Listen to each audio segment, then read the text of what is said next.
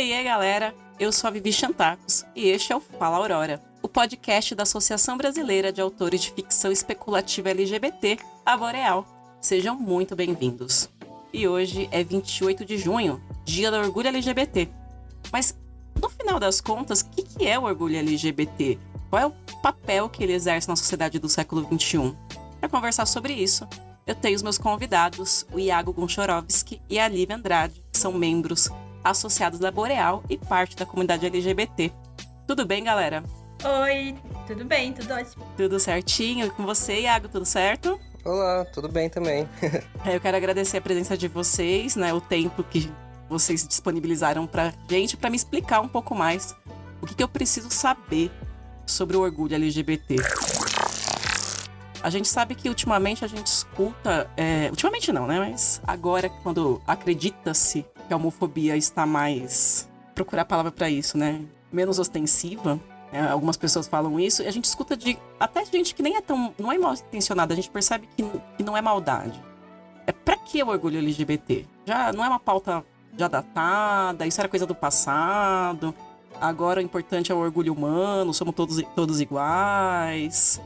É, vocês podem começar me falando um pouquinho sobre qual que é o impacto de realmente existir esse movimento do orgulho LGBT, que é organizado, que promove é, eventos como a parada LGBT. Como que isso afeta a nossa vida? Eu acho que é essa questão que a gente sempre está discutindo, que a gente sempre fala da representatividade, né? É, a representatividade de verdade. Quando a gente vê é, é, essas paradas, né, LGBTQ+, é, você vê aquela alegria, isso pra eu tô falando assim, né, de forma pessoal, quando eu vejo, eu, eu já fui, inclusive, na parada aqui em Brasília, e foi muito bonito porque tinham várias famílias inteiras lá, sabe? Criança, gente bem mais velha, já, idosa, sabe? É, todas, várias das idades e tá todo mundo muito, muito feliz, muito contente sendo é, eles mesmos, sabe? Isso que eu acho bonito, assim, da, né, do, do, do orgulho LGBT. Eu penso assim, porque tem gente que, como você disse, né? Que as pessoas falam, ah, mas é, é, tipo isso que tá acontecendo com ah, o movimento do Black Lives Matter, né? Que tem gente falando, ai, ah, all lives matter, tipo, todas as vidas importam. E tipo, gente, só porque a gente fala que a gente tá focando nessas vidas que estão sendo mais prejudicadas agora, não quer dizer que ah, todas as vidas não importem, entendeu? Tipo, Sabe? Eu, então eu acho que é essa questão. Por quê? Porque os héteros, eles não vão apanhar na rua por estarem de mãos dadas. Eles não vão é, ser expulsos de casa, sabe? Por eles é, terem um, um, companheiro de outro, de outro do sexo diferente. Então, assim, é, tem, eu acho que tem gente que pensa que assim, ai, eu sou hétero, mas eu não sou, não sou privilegiado porque eu sou pobre, ou porque por causa disso, por causa daquilo. E assim, ok, existem vários tipos de privilégio, sabe?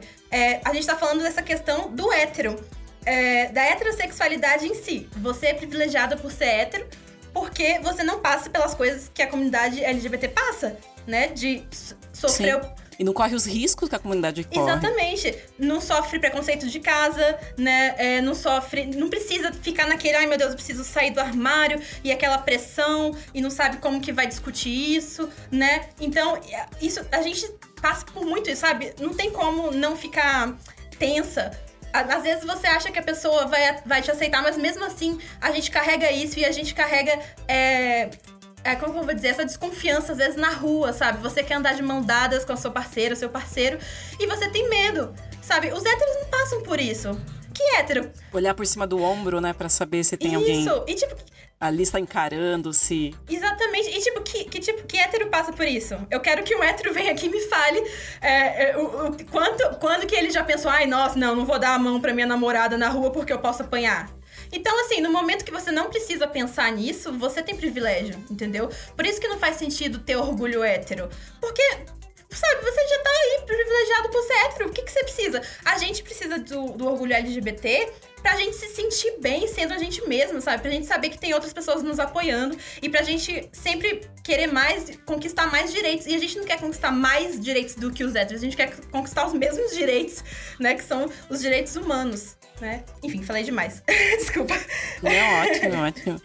E agora vai para você, Iago, um pouquinho. O que você tem para falar pra gente sobre esse impacto do movimento do orgulho LGBT na vida da na nossa vida, na vida das pessoas LGBT e da, da sociedade como um todo? Então, uh, acho que a gente acho que é, bom, é sempre bom começar pelo contexto histórico disso tudo, né? Uh, porque parar pra pensar que isso começou.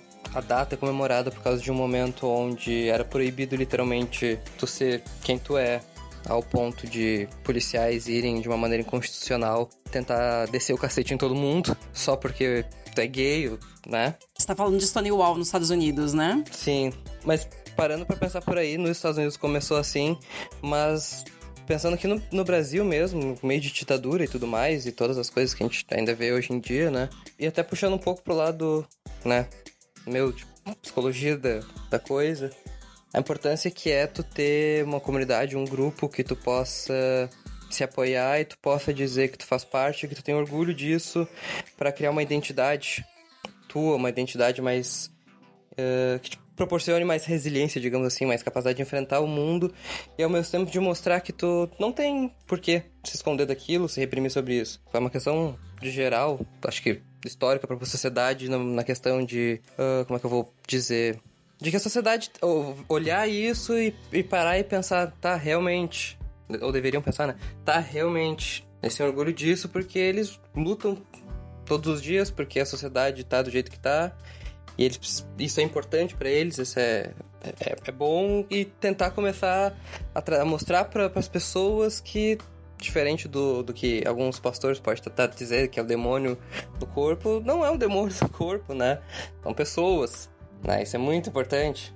Não é uma doutrinação nas escolas, são, são pessoas, né? É, isso. É, você me lembrou um vídeo, infelizmente eu não vou lembrar de quem que é, que tava circulando assim, um vídeo recortadinho no Twitter que era justamente um rapaz gay falando que quando você vai para a escola, você nem sabe ainda qual é a sua identidade, mas vão te contar e vão te contar da pior forma possível. Porque a gente está num mundo que é heteronormativo, quando a criança de 7 anos entra na escola e os colegas percebem que ela é diferente, ela já vai ser marcada, vai ser o viadinho, vai ser a, a sapatona e por aí vai. É o mundo inteiro rejeitando desde muito novinho, né? A gente sente você tem que você não devia falar assim, você não devia se portar desse jeito. E acho que pelo que vocês estão falando, é, é a importância da, para, da parada LGBT, desse, do todo o movimento do orgulho LGBT, é mostrar que essa existência é válida. Você não se encaixa no que a sociedade disse, mas você existe e tá tudo bem. E a, não tem aquela sensação meio de alívio quando você descobre o seu grupo, assim, seu nicho, você fala, olha, eu existo. Isso traz bastante da, da questão de identidade na psicologia, porque o motivo da gente precisar de. Porque muita gente contesta, né? Ah, eu não preciso de rótulos disso, eu não preciso me chamar de nada, porque somos todos seres humanos. E sempre tem isso, né? Como, como já disse ali, né? Tem a questão do, ah, vidas negras importam? Não, todas as vidas importam. Mas, psicologicamente falando, é, tu tem um rótulo, digamos assim, tu tem uma, uma maneira de tu se identificar com um grupo, um, essa sensação de pertencimento ela causa uma, um, uma proteção, digamos, uma proteção para tua saúde mental. Porque tu se encontrar nisso cria um fator protetivo para ti. Cria um grupo que tu pode dizer, não, eu não sou isso que tá tão. que as pessoas. que quem é tá me julgando, né? Mas eu também não tô sozinho, não tô perdido. Eu tenho uma identidade, eu tenho pessoas como eu, tenho como me apoiar, eu tenho um grupo também que eu pertenço e a sensação de pertencimento é muito importante para a saúde mental da pessoa. E aí a gente acaba criando uma contracultura, né? Uma cultura específica da comunidade LGBT que tem algumas representações como a parada LGBT, bares, cultura drag queen, etc. É... Posso chamar então de eventos culturais? Acho que Acho que sim, né? Eu acho que sim, eu acho que faz sentido. Completamente. ok, estamos aqui em 2021. A gente achava que já tinha conquistado tanta coisa e a gente viu que muitas das conquistas que pareciam certas, seguras, já não. A gente começa a duvidar se elas são tão seguras assim. O que, que vocês acham que é o movimento? O que, que a gente poderia desejar para agora, em, em, no século XXI? As, o que falta conquistar ainda para a comunidade? Eu acho que. Eu acho que assim, a gente precisa. Para, é, é porque eu, eu até peguei aqui umas, uns direitos, né? Os direitos básicos, básicos que a comunidade adquiriu com muita luta, né? Porque ninguém dá nada pra gente, né? A gente que tem que ir atrás e correr e lutar para conseguir, né? É, você ficar pedindo em casa geralmente não funciona, a história não tá a favor. Exatamente, é assim mesmo. E, inclusive, a gente tava falando de, Stone, de Stonewall, e é muito legal para você ver como que isso inspira, né? Como que um grupo de pessoas pode inspirar tanta gente. Porque é, naquela época lá em Nova York, Stonewall fica em Nova York, é, eles, os homossexuais e, e as lésbicas, trans, né? Todo, todo grupo, eles ficavam, tipo, reunidos, mas eles eram escondidos. Eles não tinham voz sabe? Ainda. Era um bar da máfia, né? Que era, tipo, pagava pra polícia pra existir, mas levava batido o tempo inteiro. Sim, e eles ficavam em cima porque eles sabiam que era a comunidade LGBT que tava ali, né? Então eles gostavam de ir lá e bater em todo mundo, né? E eu acho legal que depois de 69, quando teve, muitas organizações é, LGBT começaram a se formar. É, o país inteiro, no caso dos Estados Unidos, né? É, ele, ele começou a, a, crescer em vários movimentos, sabe? A Frente de Liberação, de Liberação Gay, se não me engano é esse o nome. Então, assim, é, o que aconteceu ali em um bar em Nova York inspirou um país inteiro a se movimentar sabe? Então, assim, e, sendo que é um país que em 62, uns anos antes, era crime ser gay. então, assim, tipo, a gente tá. Gente, isso é recente, né? Para pra pensar. Mas eu tava.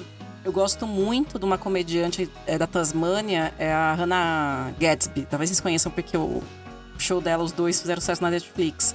E ela fala que quando ela era adolescente, nos anos 90, ainda era crime ser lésbica, né? Ou gay, ou qualquer membro da comunidade LGBT na Tasmânia. E você imagina que louco, os anos 90, eu tava aqui ouvindo boy band no Brasil.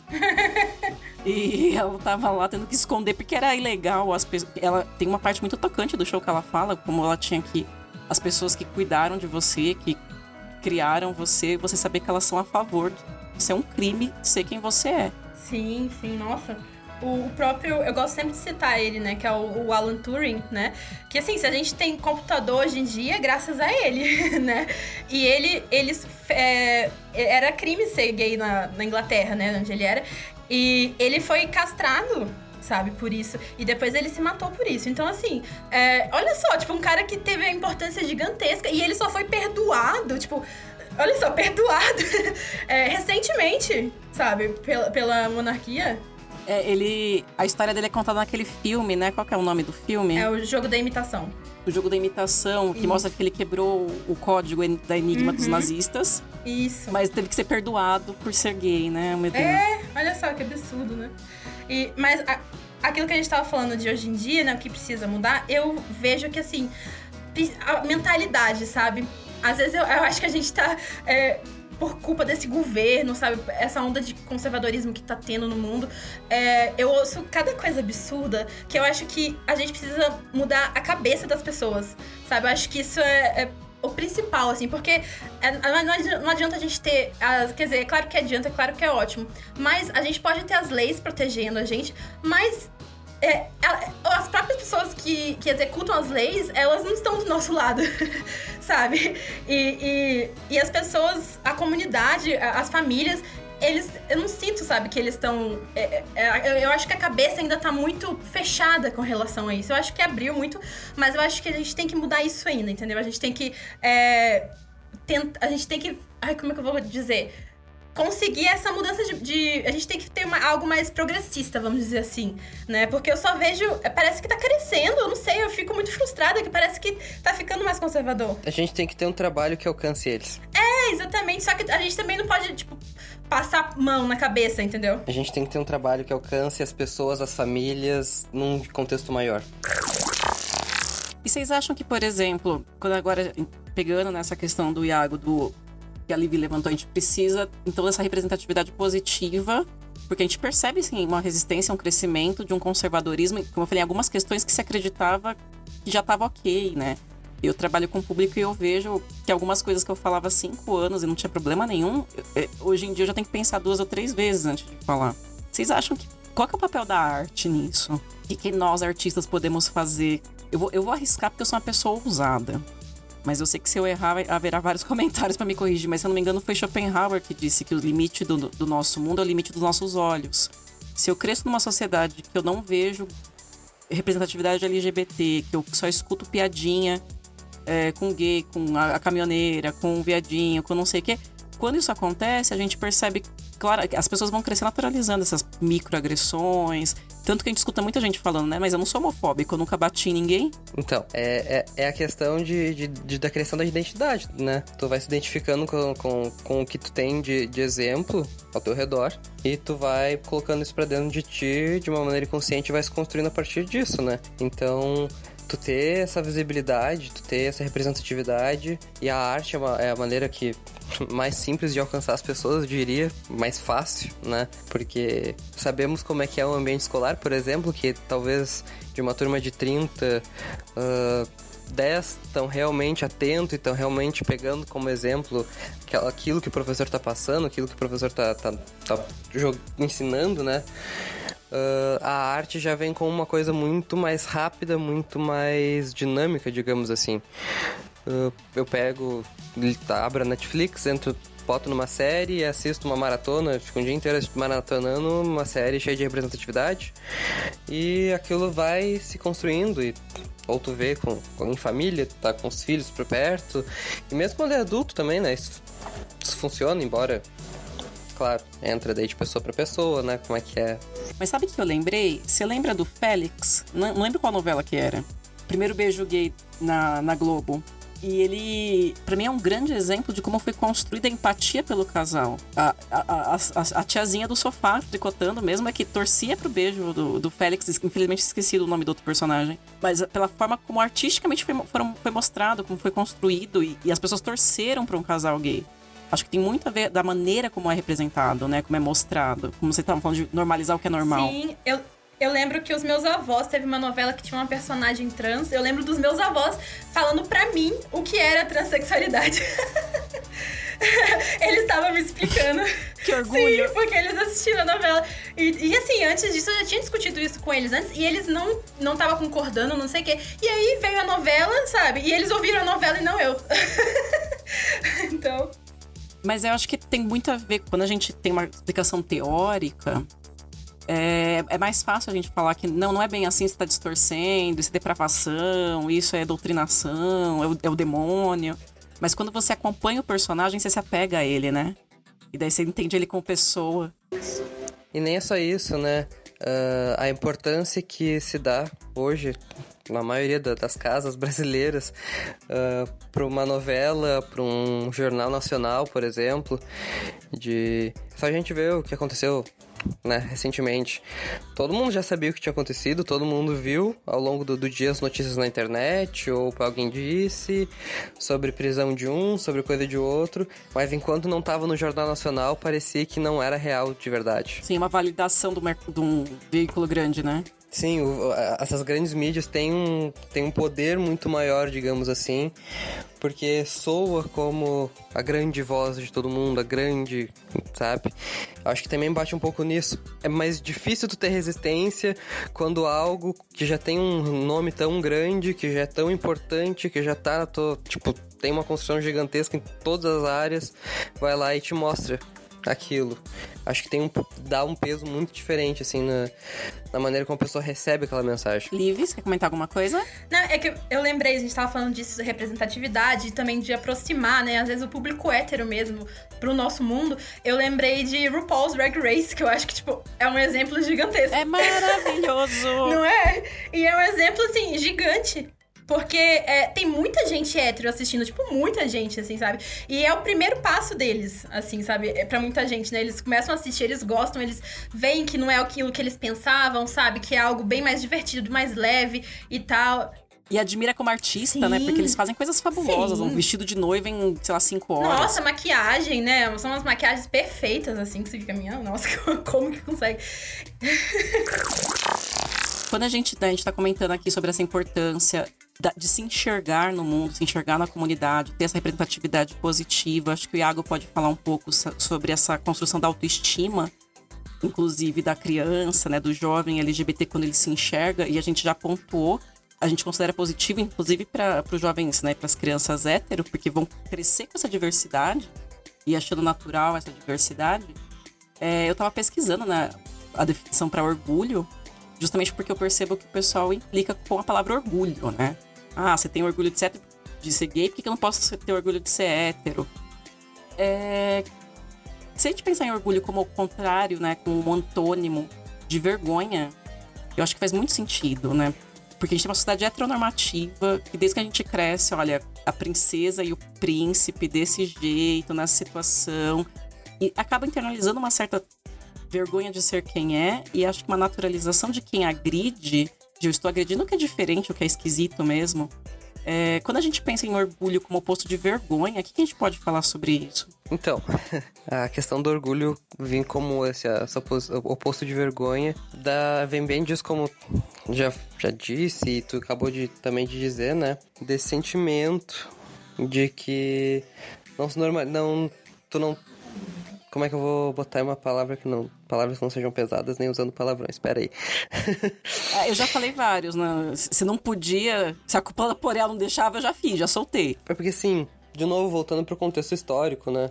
Tu não podia. Tu não podia ser gay, tu não podia nem beber um, uma cerveja se tu fosse gay nos Estados Unidos. Uh, temos históricos de pessoas que estavam lutando contra a ditadura militar aqui no Brasil que teve que escolher entre lutar contra a ditadura ou ser gay, porque quando assumiu a sexualidade disseram não, isso tu não pode. Uh, não vou lembrar o nome de exatamente de quem foi, mas tem até um livro que a pessoa escreveu, né, a biografia dele e tudo mais. E imagina, até para te lutar pelo que é certo, tu ter que esconder isso. É tipo doação de sangue que só agora, né? Com muita luta e quase que conseguiram barrar mesmo assim. É tipo, é. Porque quando tu começa a naturalizar que isso é, é vergonhoso, é errado, tu tem que ou tu se assume gay, ou tu vai poder lutar contra um sistema, ou tu vai poder crescer na vida, ou tu vai poder ajudar pessoas doando sangue. Tu tá normalizando que aquela pessoa possa sofrer, tenha que sofrer, que é normal o sofrimento por ela ser quem ela é. Quando tu bota o orgulho nisso, quando tu diz que não, eu tenho orgulho de ser assim, eu tenho orgulho de ser quem eu sou. Tu cria esse afastamento, essa, essa, essa proteção, essa barreira, tu, tu afasta essa normalização do teu sofrimento, eu diria. Porque não vou me envergonhar, não tenho motivo para ficar para me reprimir sobre isso, não tenho motivos para sofrer, não tenho motivo para aceitar que vocês me ataquem, não tenho motivos para aceitar que vocês me tirem os direitos, porque eu tenho orgulho, porque isso não é vergonhoso e vocês que lidem com isso, sabe? Uh, eu vejo essa importância, assim, do, do, de falar de orgulho. Que hétero não, não tem vergonha por ser hétero, não tem vergonha. Tu pode ajudar pessoas, tu pode continuar lutando, tu pode continuar fazendo as coisas. Que, né? Não é, é, é essa questão que acho que as pessoas que tanto criticam tem, tem, teriam que pensar, né? É, a Liv mencionou algo assim, me, me lembrou um, um, um videozinho que fizeram. Se, se é até uma pessoa famosa da internet. Eu sou tiazinha, perdão, não conheço é, mas ficou, ótimo que era uma casa pegando fogo. Não sei se vocês viram. E o pessoal falou: ah, a gente tem que apagar essa casa, tá pegando fogo. E surgiu alguém falando: mas espere, é a minha casa, minha casa não importa? Não, essa casa importa, mas ela não tá pegando fogo. Não, mas você tá dizendo que. Meu, você tá tudo bem. Eu acho que tem uma questão, quando você sempre teve um. Sempre teve protagonismo, tudo sempre foi sobre você de repente, quando vira um pouquinho, você tem um filme, né? Dois filmes que são de representatividade LGBT, você tem a parada LGBT, parece que estão te tirando alguma coisa. Você não é o protagonista hoje. Exatamente, exatamente. A, a, a, a, proporção é totalmente diferente, mas o pessoal já, ai, nossa, tá cheio de propaganda agora com casal gay, o pessoal reclama, né? Cheio de propaganda. a gente teve que aguentar a vida inteira só casal hétero, hétero, hétero, sabe? Como se a gente não existisse, né? E aí, não, e outra coisa também que eu acho interessante, a gente tava falando isso de a gente se aceitar, né, da gente ter orgulho, é, a gente não ter vergonha de quem a gente é de verdade, né, a gente ter essa liberdade de, ser, de fazer o que a gente quer, né, com amor e tal, e sentir o amor das outras pessoas também, né. E eu lembrei que, que é, tem muita gente que acha que. Eu já ouvi isso, já muitas vezes, você já deve ter ouvido também. Tem gente que acha que a parada LGBT é pouca vergonha né? Tem gente que acha, ó, oh, nossa, não, só tem gente pelado lá, só tem gente se pegando lá, que não sei o quê. E como eu disse no começo do, no, do podcast, eu fui em uma com a minha mãe, inclusive, e a, inclusive. Sua família é um orgulho. Eu não conheço e já, já. Obrigada. Mas é, não, e é engraçado que a, a minha mãe, a, acho que deram em cima da minha mãe lá. Tipo, ok, assim. eu adorei. Desculpa, a sua mãe tá, tá disponível? Não. Pra... não, não, não, perguntei pra perguntar. Ai, não, mas ela ia adorar saber. Ela ficou toda orgulhosa, ela ficou toda assim, sabe? Tipo, olha, tão dando Olha, filha, anda um pouquinho mais pra lá que você tá muito perto. Não, ela até chegou a falar, nossa, eu acho que estão achando que você é minha sugar baby.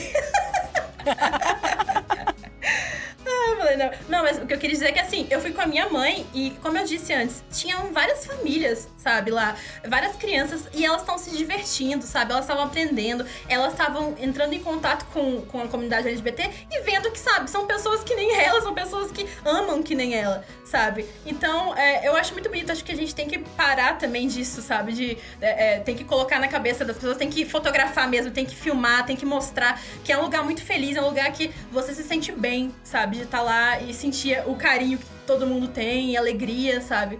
Então, é, eu acho que vale muito a pena ir uma parada assim, se vocês tiverem oportunidade, sabe? Vocês verem que. Olha, como que é? É uma, é uma festa linda.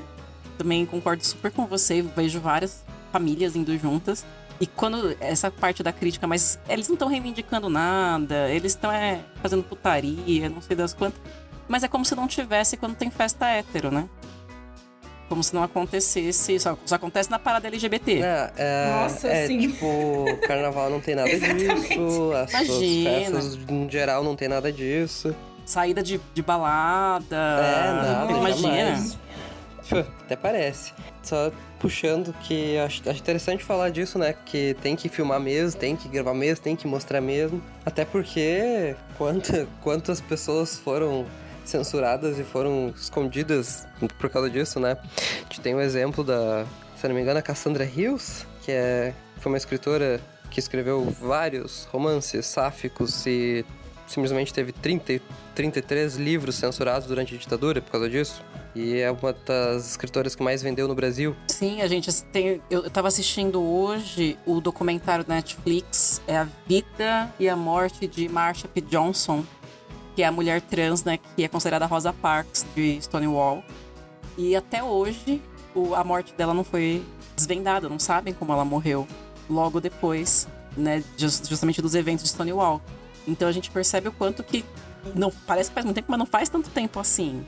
E a gente tem todo esse histórico de marginalização dessas representatividades, associado daí com, com tristeza, com desastres, como falando de mostrar que é um lugar muito alegre, muito tem, tem felicidade também na existência LGBT.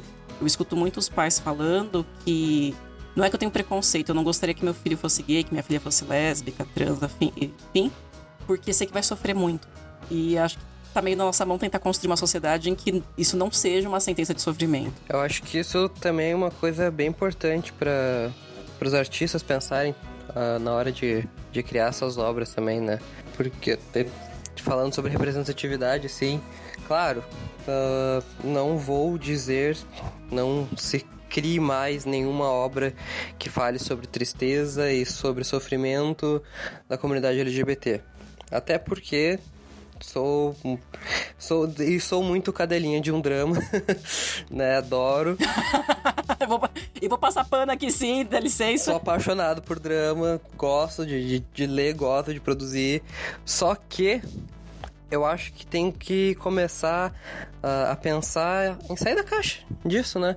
Que é uma coisa que já foi dito aqui antes no, no- no podcast. É uma coisa que a Boreal traz bastante sobre isso, né? As pessoas de- envolvidas na Boreal trazem bastante. Porque é, é isso, a gente tem. tem tem, tem obras, tem coisa pra se consumir a respeito. Só que se consome vendo só tristeza e sofrimento e como isso é horrível e às vezes nem final feliz tem. E isso também vai afetar na hora de tu criar uma, um- uma visão sobre isso na sociedade, né? E das, das paradas vem completamente oposto. Veja felicidade, vejam as cores, vejam animação, veja tudo isso. Que vem criando esse pacto, assim. É um reforço mais positivo, né? Isso, é um reforço bem mais positivo do que só falar que a tua existência vai ser permeada de sofrimento, sofrimento, sofrimento. E é isso que tu tem. Pois é, é, e como a Livi falou, você consegue até na, na parada LGBT com a sua mãe, com seu pai, dar uma volta, não fica tão perto que vai miar o jogo deles. Mas é, é um evento que não é bem como as pessoas imaginam, né? Eu sou aqui de São Paulo, é a experiência que eu tenho, mas claro que há, sim, a galera que vai beber, que vai. Mas não, por exemplo, não é durante toda a festa e não é como se não acontecesse em outros lugares também. Pessoal, vamos nos encaminhando pro final. Últimas palavras, Liv. Nossa. Fui pega assim de surpresa. é, o Iago falou que curte um drama. É, eu sou a drama queen daqui, tá? Últimas palavras. É...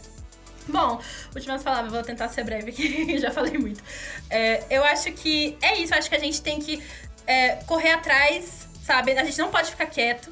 Se a gente vê alguma injustiça, a gente fala, a gente tem que falar, a gente tem que proteger, sabe? Se você, não importa se você é, é hétero, não importa a sua sexualidade. Se você vê algum LGBT em situação é, de risco, é, sabe, sofrendo homofobia de alguma forma, transfobia, lesbofobia, é, você vai lá e você tenta proteger, sabe? Você, eu acho isso muito importante, você ter uma voz também sabe? E, e aos simpatizantes, né, aos héteros que são aliados, é, vocês também são importantes, mas vocês têm que, é claro, é, de, não pegar o protagonismo, mas é muito importante que vocês também ajudem a proteger, usem seu privilégio para proteger, sabe? Então, eu acho que é isso. Eu acho que o orgulho, é, para mim, é muito importante porque é, eu me sinto bem, eu me sinto mais é, alegre, eu, me sinto, eu tenho uma bandeira aqui, inclusive, no, meu quarto, sabe? E toda vez que eu, que eu vejo a bandeira, é, eu me sinto feliz porque as cores do arco-íris são lindas, sabe? E as cores mostram como que é diverso o mundo, como que é diversa a nossa comunidade, é, como que nós somos bonitos e nós somos lindos, e nós todos temos um universo dentro da gente, sabe? Que, se, que precisa ser valorizado, e a gente tem que ter orgulho e falar mesmo. É... E você, Iago, últimas palavras? Ah, mas assim, de últimas palavras. Como a Liv disse, uh, mesmo quem é de fora, eu acho que tem que, tem que começar a ter esse olhar uh, de apoio também à comunidade. Até porque a própria causa LGBT não começou sozinha, ela começou com o apoio do feminismo, do movimento dos Panteras Negras, teve todo, então sempre foi uma questão de apoio, porque no final, por mais que, que, eu, que eu tenha dito já que a gente precisa de rotas, a gente precisa das comunidades, a gente precisa de um grupo para sentir pertencido a algum lugar, a gente também tem que entender que para conseguir mudar as coisas a gente tem que se unir. E isso também fica para as pessoas de dentro da comunidade, que também às vezes dá para ver que por mais que ela seja uma comunidade unida, quando, né, tem seus, seus momentos, tem, tem muita separação ainda, tem muitas coisas ainda dentro da própria comunidade que acho que já passou da hora de botar a mão na consciência e começar a realmente pesquisar, realmente se interessar nas coisas, a realmente buscar entender porque no fim das contas, se a gente não tiver unido, a gente não vai fazer realmente grandes mudanças, porque enquanto a gente estiver degladiando entre a gente, a gente vai só ajudar eles a acabar com a gente mesmo. Nossa, né? eu vi algo assim em 2018, não lembro bem o que, mas uh, esse negócio de desunião deu um problema em 2018, né? Eu te, eu te cortei perdão porque eu não me aguentei, eu precisava mencionar. Não, pode, tá tranquilo, sem problema, né? Eu ainda, 2018 não me desceu ainda. pois é, é difícil. É, é bem difícil de descer algumas coisas, né?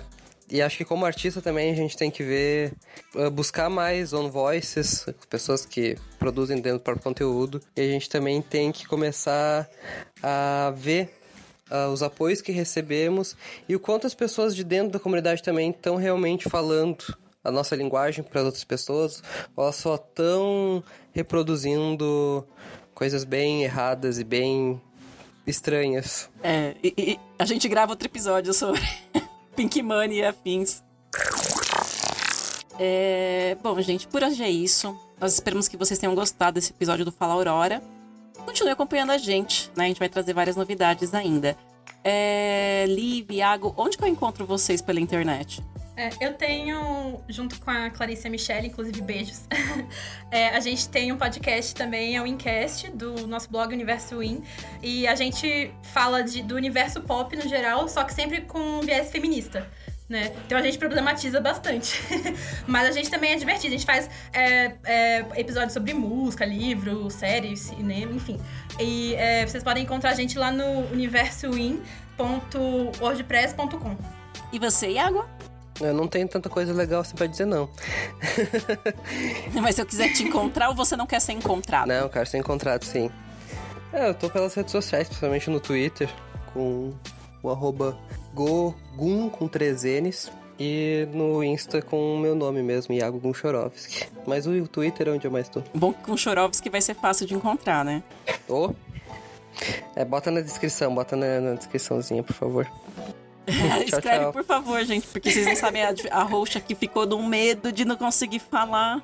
É, que, que conste que o meu também não é dos melhores, mas você ganhou.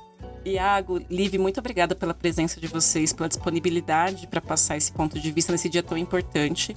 Eu me despeço, então, é, dos nossos ouvintes. Deixo um beijo muito carinhoso, que vocês tenham um bom dia do orgulho, né? Que esse orgulho se espalhe por todos os outros dias. E eu vou terminar com uma frase que não é minha, se vocês souberem de quem é, avisa.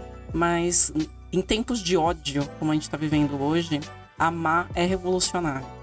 Então, e todos os tipos de amor são válidos.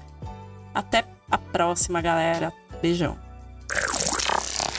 E, gente, voltei. Na emoção de gravar o episódio, eu esqueci de deixar um aviso super importante.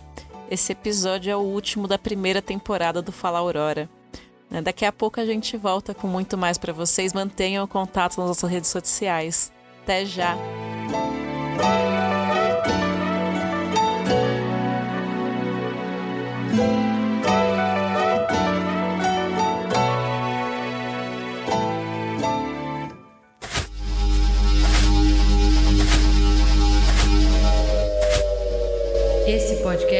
Editado pela Miragem. Até o próximo.